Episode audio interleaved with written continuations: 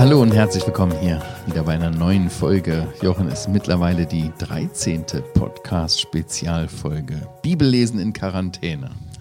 Ja, inzwischen schon zwei Kapitel abgeschlossen. Ja. Das ist Christian. Genau, und das ist Jochen. und wir freuen uns, dass du mit dabei bist. Genau. Ja. Wir haben in der letzten Folge darüber nachgedacht, das Gesetz wurde gegeben für den Menschen und nicht der Mensch für das Gesetz. Ja. Richtig, ne? Äh, Es ging um den Sabbat, um die Sabbatfrage und Jesus stellt diese ja, religiöse Elite, sage ich mal, ähm, ja, oder macht es ihnen absolut äh, klar oder absolut deutlich, dass ihre Inter Interpretation des Gesetzes äh, irgendwie ja Gott auch falsch darstellt. Ja. Ne? Und ähm, ja, sie hatten irgendwie eine, ja, eine wirklich eine pervertierte Frömmigkeit. Ja. Sie haben das, den Buchstaben des Gesetzes Ja. über die ganz offensichtliche Anwendung, dass Gott nicht will, dass sein Knecht David zum Beispiel Mhm. stirbt äh, in, äh, auf der Flucht äh, vor Saul. Das hätten sie anders ge- gewertet. Sie haben die falsche Gewichtung dort. Mhm. Ihnen ist das Wort Gottes wichtig, aber sie haben nicht verstanden, was der Gesetzgeber wirklich sagen wollte, dass Ja. sie Menschenleben auf jeden Fall vor Frömmigkeit, Ja. im nur Halten von Gesetzen geht. Und auch wer der Gesetzgeber wirklich ist, ihn kannten sie nicht. Ja. Nicht persönlich. Er hatte sich vorgestellt, ich bin der Herr des Sabbats. Ja, irgendwie äh, wird auch daran deutlich, dass reine Frömmigkeit, reine religiöse Übung, Religion überhaupt auch manchmal den Menschen wirklich unmenschlich erscheinen lässt. Inhuman, ja. Ja. ja. Ja, und das ist Gottes Gesetz niemals, nicht wahr? Niemals, niemals. Und, und ich finde, wenn wir, wenn wir immer dieses Pendant zu dieser religiösen Frömmigkeit sehen in dem Herrn Jesus, in seiner Liebe, in seiner Hingabe, in seiner Dienstbereitschaft, in dem wir aber auch, äh, wie, wie er dem Menschen begegnet, aber wie er auch Gott ehrt durch sein Tun. Das ist einfach so ein krasses Kontrastprogramm und äh, wun wunderschön zu sehen, dass wir, ja, ähm, lesen das ja auch in der Schrift, dass wenn wir Jesus anschauen, sehen, wie Gott ist. Der Jesus war gekommen, um zu zeigen, wie der Vater ist. Und in ihm sehen wir, wie Gott eigentlich ist. Und das Thema ist so wichtig, Ja. dass der nächste Abschnitt, den wir jetzt vor Augen haben, wieder eigentlich um die Frage nach dem Sabbat geht. Ja, genau. Ich kann das hier schon mal eintragen. Richtig, wir sind bei A' angekommen. Ganz genau. Kapitel Wie- drei. Wieder stellt er Jesus eine Frage, äh, so wie bei den ersten beiden Episoden. Aber diesmal geht es auch wieder um dasselbe Thema Sabbat. Am Anfang hatten wir das Thema Sünde, hier jetzt das Thema Sabbat. Aber es gibt noch mehr zu lernen über den Sabbat und vor allen Dingen stellt er jetzt die Frage Ja. den Pharisäern. Und Genau, du hast das Sabbat mit H geschrieben. Ja, das ist je nach Bibelübersetzung. Unterschiedlich, ne? Genau. Ähm, ich bin so gewohnt, mit H zu schreiben. Die Bibelübersetzung, die ich benutze, die macht ein H dahinter, aber viele moderne Übersetzungen lassen das H Die weg. auch? Die frühe Version dieser Übersetzung. Weil meine ist nämlich ohne H. Aber gut. Ja, ist wir ja wollen ja gut. nicht so kleinlich sein und äh, an den Buchstaben hängen. Extra für den Christian. Okay. Ja, gut. Okay, wir, wir lesen einfach äh, Vers 1 bis Vers 6 aus dem Kapitel 3. Vom Markus Evangelium. Markus Evangelium, genau. Und er ging wieder in die Synagoge, und es war dort ein Mensch, der eine verdorrte Hand hatte. Und sie lauerten auf ihn, ob er ihn am Sabbat heilen würde, damit sie ihn anklagen könnten. Und er spricht zu dem Menschen, der die verdorrte Hand, verdorrte Hand hatte, Steh auf und tritt in die Mitte. Und er spricht zu ihnen, ist es erlaubt, am Sabbat Gutes zu tun oder Böses zu tun? Das Leben zu retten oder zu töten? Sie aber schwiegen. Und er blickte auf sie umher mit Zorn, betrübt über die Verhärtung ihres Herzens und spricht zu dem Menschen, strecke die Hand aus. Und er streckte sie aus, und seine Hand wurde wiederhergestellt. Und die Pharisäer gingen hinaus und hielten mit den Herodianern sofort Rat gegen ihn, wie sie ihn umbringen könnten. Ja, es war Sabbat. Ähm, ist die Frage, war das der gleiche Sabbat noch? Wahrscheinlich war es ein anderer Sabbat, oder? Es ist auffallend, nicht wahr, dass man hier gar keine Angabe in welcher Synagoge war das jetzt? War das eine Woche später der Sabbat? Derselbe? Wohl kaum, aber können auch vier Wochen dazwischen liegen. Das müssen wir beachten, denke ich. Vielleicht auch für unsere Zuschauer, Zuhörer nochmal herausgestellt, dass die Bibel mitunter der, die Evangelien, Markus, äh, Lukas und Matthäus, mitunter Dinge thematisch zusammenstellen. Das muss gar nicht zeitlich direkt aufeinanderfolgend gewesen sein. Vielleicht ein kurzer Rückschritt nochmal. Mhm. Wir haben ja von der Heilung der Schwiegermutter des Petrus ganz am Anfang, Kapitel äh, 1 gelesen. Und dann haben wir gelesen von einem Aussätzigen, der geheilt wird, Kapitel 1, Vers 40 folgende. Mhm. Genau. Die Zuhörer erinnern sich bitte. Wenn wir das in Matthäus 8 nachlesen, dann ist die Reihenfolge genau umgekehrt. Da wird erst die Schwiegermutter, äh, erst der Aussätzige geheilt, Matthäus 8, Vers 1. 1, genau, mhm. ja, danke. Und in Vers 14 ist von Petrus Schwiegermutter die Rede. Da merkt man, ja.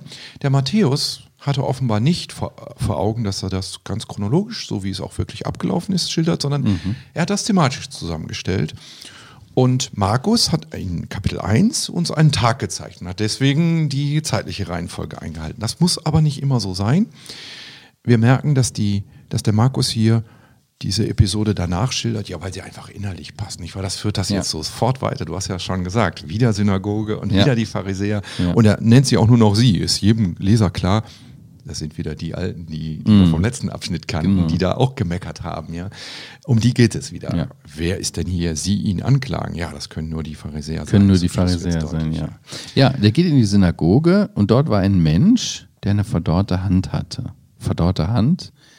Du kommst ja so aus dem medizinisch-pflegerischen Bereich. Weißt du, was das sein kann? Ja, da, also wie, wie die Leute, die richtig sich mit dem Griechischen auskennen, sagen, ist dieser Begriff schon ziemlich hart. Also das ist keine Hand, die so ein bisschen kleine Funktionseinschränkungen hat oder so, vielleicht ein kleiner, kleiner Fehler dort, eine kleine Verletzung oder so, sondern die Hand war nicht mehr zu gebrauchen. Der Besitzer dieser Hand hatte eine Hand, die er nicht einsetzen konnte. Also der war sozusagen nur einhändig. Wahrscheinlich war die irgendwie steif oder so. Genau, irgendwas, wir wissen es nicht dort genau. wahrscheinlich irgendwie so Genau, es gibt ja Starr. einige Erkrankungen, die dazu führen, dass ich meine Finger gar nicht mehr benutzen kann. Also hier mhm. war nicht eine kleine Behinderung, sondern hier war wirklich. Eine grundlegende Einschränkung. Ja, und es wird nochmal wiederholt, dasselbe mhm. Wort gibt es auch nochmal in Vers 3. Also hier steht jemand, mhm. ist jemand unter Ihnen, der eigentlich gar nicht richtig arbeiten kann. Das ist auch ganz entscheidend, da kommen wir aber gleich noch drauf, denke ich. Äh, ja weil es ja auch mit dem Sabbat und mit dem, was hier passiert, zusammenhängt. Hier heißt es im Vers 2, und sie lauerten auf ihn. Du hast schon gesagt, äh, das kann sich nur auf die Pharisäer Schriftgelehrten beziehen. Sie lauerten auf ihn, ob er ihn am Sabbat heilen würde, damit sie ihn anklagen können. Also mein Eindruck ist, Jochen, dass das immer offensichtlicher wird. Ja. Ihre, ihre äh, Wut gegen diesen Jesus der hier ihren ganzen Laden durcheinander schmeißt, ihre Ordnung auf den Kopf stellt, Altes äh, abhakt, Neues schafft. Ja. Das, das, das halten die nicht aus. Und das wird immer aggressiver. Ja, hier waren wir, hier stellten sich die Frage, wie kann der Sünden vergeben? Wie kann der sowas sagen? Ja, aber sie denken das nur. Und hier lauern sie schon. Ja, hier wollen sie, ah, jetzt kriegen wir den Punkt, wo wir ja. ihn zu Fall bringen können. Das ist nicht mehr neutral, nicht wahr? Ich, vielleicht war das schon am Anfang nicht neutral, aber hier wird es ganz offensichtlich. Die wollen nicht wissen, oh, hat er recht, hat er mhm. nicht recht, sondern sie warten auf den Fehler, den jemand macht. So wie ähm, Journalisten vielleicht manchmal, die einen Politiker zu Fall bringen wollen, warten, dass er irgendwas falsch ausdrückt, damit sie da, so sind sie hier. Und das ist wirklich erschreckend zu sehen, wie diese Mhm. Wie es immer deutlicher wird, ja. ja. Damit sie ihn konkret anklagen könnten. Also die hatten da schon, also nicht nur Vorwürfe, sondern irgendwie auch äh, in Richtung äh, justiziabler Gerichtsbarkeit, ja. sie, ihn anzuklagen, ja. ne? ihn irgendwie dingfest zu machen, ihn einzubuchten oder ihm das Handwerk zu legen, wie auch immer. Ja. Wie würdest du reagieren, wenn du einen Menschen hättest, sehen würdest, was würden dir für Gefühle kommen, der seine Hand nicht einsetzen kann, der nicht arbeiten kann, der nicht Geld verdienen kann? Der kommt jetzt da in die Synagoge, in die Gemeinde hinein. Würdest du denken, ey, den könnte ich benutzen, da könnte ich doch einmal einen Fallstrick draus drehen? Oder würdest du sagen, boah, der tut mir echt leid, hoffentlich könnte dem irgendeiner helfen, oder? Ja. Ja, absolut. Also ich hätte auf jeden Fall Mitleid mit ihm. Ja. Der hat mir schon leid. Also diese Gedanken, wie, wie die hier haben, sind mir völlig fremd. Aber sieht man, dass sie eine ganz andere Intention hatten auch. Ja. diesen Mann äh, hier zu benutzen, um Jesus äh, reinzulegen. Die haben das ja auch wirklich auch ähm, ja, so, so, so geplant, sage ich mal. Ja, ja. Ja. Ja, und was passiert dann? Also, Jesus spricht zu dem Menschen, der die verdorrte Hand hatte, steh auf und tritt in die Mitte. Jetzt wird er auf einmal in den Fokus gerückt. Wie war das für diesen Mann? Das, ich glaube, der hat das auch gemerkt, dieses Spannungsfeld. Auf der einen Seite die, die religiöse Elite und dann dieser Jesus und jetzt ist er mitten im Fokus. Uh, Ja. Und nicht wahr, das hat man schon die ganze Zeit. Diese Ja. peinlichen Momente, nicht wahr? Bei Johannes am Jordan, den peinlichen Moment, äh, wo der Jesus da von Sünde redet, bei dem, der da gelähmt herunterkommt, ja, vom Dach her. Der Jesus stellt das dar. Er, er macht das nicht so heimlich oder so. Er stellt das dar. Das ist dein Problem. Alle müssen das sehen. Boah, der arme Mann, der hätte ja auch so da sitzen können oder so, hätte man es vielleicht gar nicht gemerkt oder so. Aber jetzt muss der in die Mitte treten und alle sehen das. Alle müssen eingestehen, hey, wir können jetzt nicht weggucken, hier gibt es ein wirkliches Problem. Hier ist wirklich eine große Not da. Das ist interessant, dass äh, Jesus hier so herausfordert. Ne? Er hätte das ja auch anders machen können, macht er aber nicht. Äh, er weiß schon, wer ihn da herausfordert und ähm, er weiß auch, um was es geht. Ja. Wir halten Er hat eine Mission. ja. Wie heißt dein Lieblingsvers? Mark- Markus 10, Vers 45. Ja. Ich bin nicht gekommen, um bedient zu werden, sondern um mein Leben zu geben als Lösegeld für viele, um zu dienen und mein Leben zu geben als Lösegeld für viele. Nicht Ja. wahr? Und er ist dem nicht ausgewichen. Nee. Die Konfrontation. Ihm war das ja klar. Wir wissen ja seit Kapitel 2, er kann Gedanken lesen. Also er wusste, was die da denken, dass das eine Falle ist sozusagen. Aber er weicht dem nicht aus. Ja, er weicht dem nicht aus und äh, das zeigt auch ganz deutlich, er hat dieses Ziel vor Augen, um was es, um, um was es geht. Ne? Auch Gott zu verherrlichen, um hier seine Mission ähm, zu, zu erfüllen. Er kam nicht, um zu richten, sondern um zu retten, um zu heilen, um wiederherzustellen. Und das sieht man, wo er Menschen begegnet, denen begegnet er, also die, den Menschen, die hilfsbedürftig sind und die auch Hilfe annehmen wollen, auch wie dieser Mann. Ähm, äh, da wirkt Gott Wunder. Aber die, die sich ihm verschließen, die ihn verachten, denen begegnet er auch ja ziemlich konfrontativ. Ja. Okay, wenn wir uns diesen Mann anschauen, ähm, vielleicht auch mal eine Frage an euch. Was meint ihr, wie konnte dieser Mann arbeiten? Konnte der überhaupt arbeiten? Was bedeutet das für ihn ähm, für seinen Lebensunterhalt? Ich meine, das war damals nicht so ein Sozialsystem, wie wir heute haben. Für diesen Mann war das mit großen Einschränkungen verbunden. Wahrscheinlich musste er irgendwie betteln oder sowas. Also er war von der Gunst anderer abhängig. Er war nicht arbeitsfähig. Eigentlich hatte dieser Mann immer Sabbat. ja. Der Sabbat Ja. war ja gegeben. Wozu war der. Sabbat nochmal gegeben? Er war gegeben, um auszuruhen. Ja, sechs Tage Arbeit, am siebten sollst du ruhen. Richtig? Ja, Ja. Und ähm, dieser Mann hatte eigentlich immer Sabbat. ja. Aber das war kein Ausruhen, sondern das war, ich kann ja nicht arbeiten. Ich kann nicht anders. Übrigens genauso wie der Gelähmte, der da durchs Dach in Kapitel 2 gelassen wird. Und übrigens genauso wie die Schwiegermutter Ja. des Petrus, die da im Bett liegt. Ja? Ja, ja, ja. Wir sehen das Motiv. Wir Menschen können eigentlich gar nicht dienen, wenn ich das mal so sagen darf, wenn ich den, den, das Motiv Diener aufnehmen darf. Erst muss Jesus kommen und muss was ändern, damit wir dienen können. Die Ja. Schwiegermutter hat er aufgerichtet, den Gelähmten hat er gehend gemacht, dass der sein Bett aufnehmen kann, gehen kann. Und dieser Mensch, ah, ich will ja nichts vorwegnehmen. Ja, aber eigentlich ist es so, dass ähm, hier für den Mann erst Sabbat wirklich machbar ist, äh, wenn seine Hand wiederhergestellt ist. Dann kann er nämlich die Woche überarbeiten und hat dann wirklich, Ja. äh, wirklich Sa Sabbat, ja. Ähm, ja, wir erinnern uns, der Sabbat wurde von Gott gegeben, dass der Mensch sich ja, regenerieren konnte, damit er die Woche wieder arbeiten kann. Das war der Sinn auch von dem Abschnitt vorher, ne? Ja, und wir hatten im letzten Abschnitt gesehen, das ist ein wichtiges Gebot, den Sabbat zu halten. Aber das ist sozusagen, um etwas zu verdeutlichen. Und wenn man jetzt genau spitzfindig herausfinden will, was darf man denn noch tun am Sabbat, das oder das nicht mehr, dann sollte man auch immer die Priorität des Lebens vor Augen haben. Nämlich, das Leben retten natürlich noch was Größeres ist, als sich auszuruhen. Niemand, der vernünftig denkt, würde sich ausruhen, wenn er Leben retten kann. Der würde sagen, okay, ich soll mich jetzt eigentlich ausruhen, kann ich nachher machen, aber jetzt werde ich das Leben retten. So wie der Priester, der die Schaubrote dem da David gab. Und jetzt sagt der Herr Jesus hier, stellt er eine Frage. Wir hatten gesagt, Fragen sind in diesem Abschnitt immer zentral. Ja. Und jetzt stellt er hier eine Frage. Ja. Und eigentlich ist die überraschend, oder? Eigentlich hätte man ja jetzt sagen können, er formuliert jetzt, ist es erlaubt, am Sabbat den jetzt hier zu heilen oder muss ich das ein andermal machen, sozusagen. So, so wäre die Frage harmlos formuliert gewesen. Dann wäre die Antwort von den Pharisäern ganz einfach gewesen, ein andermal. Ja, so, ja. Bitte oder? nochmal. Aber er sagt jetzt nicht, ist es erlaubt, äh, darf ich das tun am Sabbat, sondern er sagt, darf ich am Sabbat Gutes tun oder Böses? Ja, wer hat denn hier von Böses geredet? Und jetzt macht das noch schärfer. Darf ich Leben retten oder töten? Ja, wer redet Noch denn hier von ne? Töten? Aber er bringt das auf die Spitze, oder? Ja.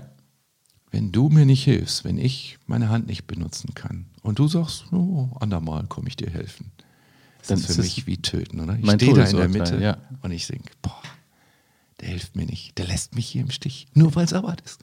Ja. Gutes oder Böses tun? Ja, manchmal ist Böses tun einfach das Gute unterlassen, oder? Mhm. Ja, ja, das hast du gut gesagt. Und die, die hat es getroffen, sie aber schwiegen. Ja. Ja. Ja, was hätten sie denn antworten müssen? Sie hätten sagen müssen, ja, Gutes tun, Leben retten. Aber dann wussten sie, oh, wenn wir das sagen, Das verurteilt ihre Haltung. ganz genau, Absolut, ne? ganz genau. Ja, böse tun geht ja gar nicht. Das hätten sie ja nie zugestimmt, obwohl sie es getan haben. Ja. Und eigentlich hat Jesus das ja von ihnen erwartet, als denen, die, denen ja, er die Wahrheit anvertraut hatte. Das Volk zu führen und zu leiten. ja. Mitleid zu haben mit denen, Mitleid die zu haben, ja. Und das ist interessant, was es, wie es in Vers 5 heißt, er blickt auf sie umher mit Zorn, betrübt über die Verhärtung ihres Herzens. Ich glaube, es ist zum ersten Mal, dass wir das gelesen haben, jetzt im Markus-Evangelium, dass Jesus auch zornig sein kann. Ja. Das ist ja interessant, ne? Eine ganz besondere Stelle. Markus sagt uns oft, wie der Herr Jesus empfunden hat. Das ist oft im Markus-Evangelium. Aber Zorn, ja, ich glaube, das macht auch deutlich. Ich glaube, jeder von unseren Zuhörern, jeder, der das liest, der wird auch ein bisschen zornig, wenn man diese, diesen frommen ja, Leuten dort zusieht, wie die so herzlos sein können, wie die sich da über Gesetz äh, streiten können, aber nicht helfen, wo Hilfe da ist, ja. Ähm, äh, möglich wäre, das ist so schlimm, da kann man eigentlich nur zornig werden. Und hier zeigt sich, dass der Herr Jesus ja auch ganz normaler Mensch war, der eben auch einen gerechten Zorn darüber empfindet, oder? Also mich macht das auch zornig, muss ich sagen. Wenn Leute mit frommen Ausreden nicht das tun, was jeder merkt, das wäre jetzt dran zu tun, oder? Manchmal, wenn ich auch über mich nachdenke, muss ich sagen, boah, hör auf mit Heuchelei, hör auf mit solchen Ausreden. Ja, das weiß ich nicht, ob ich das tun kann. Mach es einfach, weil es richtig ist. Du weißt, dass das gut ist, oder? Vielleicht kann man das auch unterscheiden. Also Zorn generell ist nicht schlecht. Es gibt sehr wohl hier, wie Jesus hat über diese Ungerechtigkeit einen heiligen Zorn. Ja, einen heiligen Zorn kann man schon sagen. Aber es gibt auch sündigen Zorn, der aus meinem, aus, aus meinem Egoismus, aus meiner, aus, meinem, aus meiner Wut einfach herauskommt und Zorn ist. Das ist ein anderer Zorn. Ja. Aber hier einen heiligen Zorn ähm, über so eine himmelschreiende, wörtlich, Ja. himmelschreiende Ungerechtigkeit. Ja. Das hat der Jesus. Und das ist, das ist auch nicht verkehrt. Das ist auch nicht verkehrt, wenn wir das haben. Über Ungerechtigkeit. Ja. Aber betrübt über die Verhärtung ihres Herzens. Das ist auch noch eine andere Gefühlsregung, die Markus uns hier äh, verdeutlicht. Es ist interessant, was, was in, dem, in dem Herrn Jesus hier abgeht. Ja. Also neben diesem, boah, das darf nicht wahr sein, das kann ich nicht dulden, das ist einfach nicht in Ordnung, was sie hier tun, ist da eben auch, ach, wie schade, diese, diese Leute, ich bin jetzt hier, sie könnten mich annehmen, sie könnten wirklich Gesetz verstehen, wie Gott es gemeint hat. Das ist immer auch dabei und da müssen wir auch immer sehen, dass wir nicht in unserem Zorn plötzlich um uns schlagen, Leute vernichten, sondern eben auch sagen, ach, ich bin so traurig und es gibt ja auch unter den Pharisäern, lesen wir ja dann später in der Apostelgeschichte, auch Leute, die dann später zum Glauben gekommen sind, ja. Mhm. Also ganz sicher hat die Betrübnis auch damit zu tun, dass der Jesus nicht aufgehört hat, für sie zu beten, dass sie doch endlich die Verhärtung ihres Herzens, wie es hierher heißt, dass sie die loswerden und mhm. dass ihnen die Augen aufgehen, dass sie sehen, boah, er hat ja recht, er ist ja so gut, ja. Mhm. So, und dann sagt er, streckt deine Hand aus und er streckt die aus und sie wurde wieder hergestellt. Diese Hand. Das ist so wunderbar, ne? Jesus braucht nur sagen, mach und er macht's. Ist doch interessant, die lauern auf ihn, dass er jetzt irgendeine geschieht. Handlung macht. Ja. Vielleicht irgendwie die, die Finger streckt oder so. irgendwas. Nicht, ne? Und sie denken, dann haben wir ihn, dann ist er beim Sabbat tätig geworden, ja. Und er macht das gar nicht. Ja, der macht das Mit gar nicht. einem Wort, sagt er das. Das hat er bei dem Aussätzigen nicht so gemacht. Den nee. hat er angerührt, oder? Da hat er noch ein bisschen gearbeitet sozusagen, war aber ja auch nicht am Sabbat. Ähm, hier zeigt er ihnen, er kann das auch mit einem Wort. Mhm. Eigentlich sind sie völlig überführt, oder? Sie haben nicht Absolut. mal was gefunden. Und das, das zeigt dann auch ihre Reaktion in, in Vers 6, wie verbohrt sie sind. Ne? Da sehen wir, was sie Jesus antun wollen. Sie sind so verbohrt. Und ich habe gedacht, so Religiosität kann losgelöst von dem Charakter Gottes, dem Wesen Gottes, ja wirklich äh, sehr gefährlich sein. Ja. Ne? Sogar hier das Ende, nicht wahr? Ich möchte nochmal daran erinnern, wir mhm. haben hier fünf Episoden und das ist hier sozusagen der Schli Schlussstrich. 3 Vers 6 ist der Schlussstrich. Und sie sagen, dass sie ihn töten wollen. Eigentlich haben sie kein Argument, sie haben jetzt keine Indizien bekommen in ihrem Prozess. Er hat sich so verhalten, wie sie nicht mit gerechnet haben, aber trotzdem der Schluss dieses ganzen Abschnittes ist, und das werden wir beim nächsten Abschnitt auch sehen, der hört auch so auf mit einer Zusammenfassung. Die Zusammenfassung ist, sie beschließen, Jesus muss sterben. Mhm. Hier sind die religiösen Eliten, sie stellen fünf Fragen, beziehungsweise fünf Fragen sind im Raum. Zum Schluss sind sie in allen Punkten überführt. Sie können in keinem Punkt sagen, ein Moment, da habe ich noch ein Gegenargument. Aber trotzdem der Schluss ist, wir wollen ihn töten. Das mhm. ist der erste ganz konkrete Hinweis. Du hast letzte Mal schon gesagt bei einer Folge, dass wir dass er, als er sagt, dass der Bräutigam von ihm gehen wird, dass er schon auf den Tod hindeutet. Aber hier ist es für den letzten Leser klar, das wird auf den Tod hinauslaufen. Sie mhm. wollen ihn umbringen. Sie hielten Rat, wie sie ihn umbringen können. Natürlich ist es jetzt so, Jochen, ganz ehrlich, ne? ich meine, wir müssen auch zum Ende kommen, oh. aber wir, du, ehrlich, wir identifizieren uns nicht mit dieser religiösen Elite, oder? Wahrscheinlich auch ihr nicht, oder?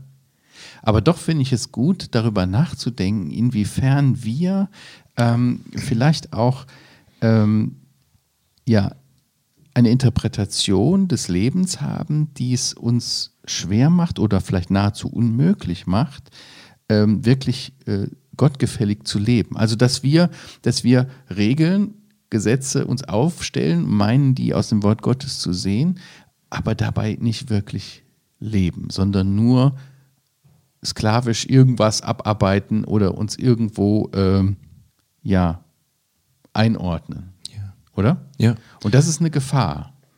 Absolut. Denn, denn was, was der Herr Jesus wirklich will, das ist eine lebendige Beziehung in der Abhängigkeit von ihm und nicht Leitplanke rechts, links. Ja. Kann man das so sagen? Ja. Und die Fragen sind eigentlich einfach. Ist es erlaubt, zu töten oder Leben zu retten? Ganz einfach zu beantworten. Ja. Wenn man eine Beziehung zu ihm hat, wird es einfach. Gut. Okay, wir sind schon am Ende angekommen von dieser Folge. Weiter geht's nächste Mal ab Vers 7 bis 12? Vers 19. 19. Lass uns mal einen größeren Abschnitt machen. Wir einen größeren Abschnitt, okay. Ja? Also, ähm, ja, war schön, dass du mit dabei warst. Wenn du ähm, dir die Folge gefallen hat, äh, hinterlass uns ein Like oder ein Kommentar. Schreib uns podcast.heukebach.org, wenn du Fragen hast. Wir freuen uns über jede Rückmeldung. Wir sagen Danke und Tschüss, bis zum nächsten Mal. Tschüss.